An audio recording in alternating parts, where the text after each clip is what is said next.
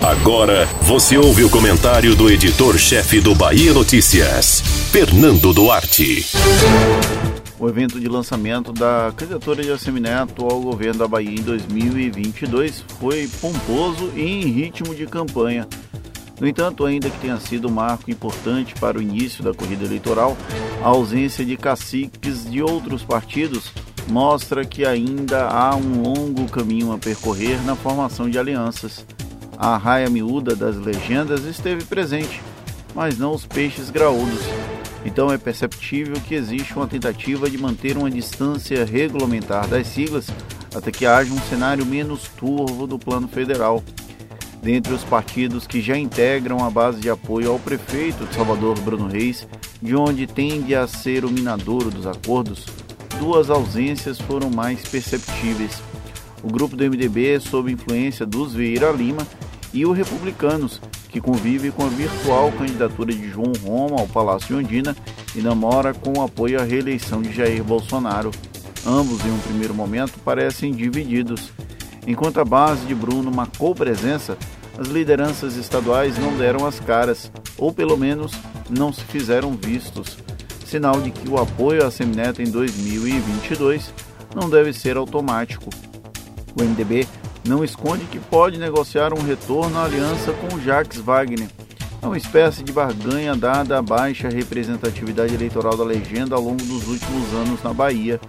Os MDBistas fazem um pouco de leilão para ver quem oferece mais espaços em troca do ainda expressivo tempo de rádio e televisão. Como ex-prefeito de Salvador oferece uma resistência maior a essa estratégia, em virtude da convivência próxima ao longo dos últimos anos, o namoro com Wagner pode ser bem promissor. Já o Republicanos enfrenta o dilema da eleição nacional.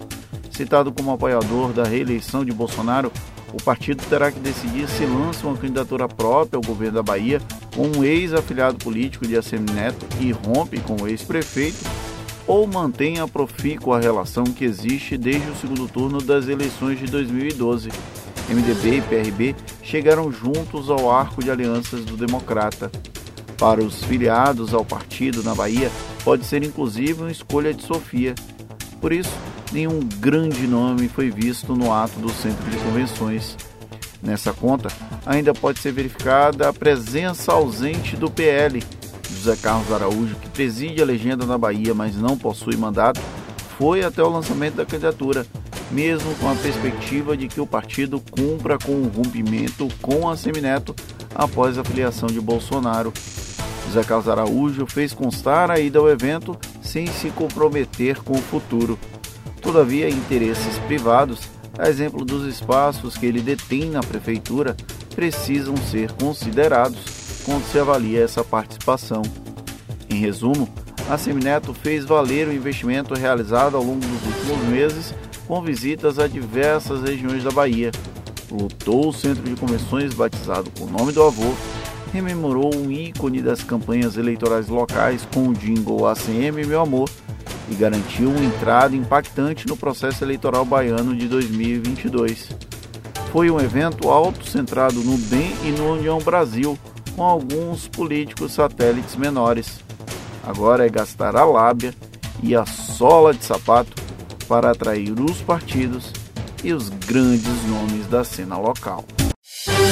Você ouviu o comentário do editor-chefe do Bahia Notícias, Fernando Duarte.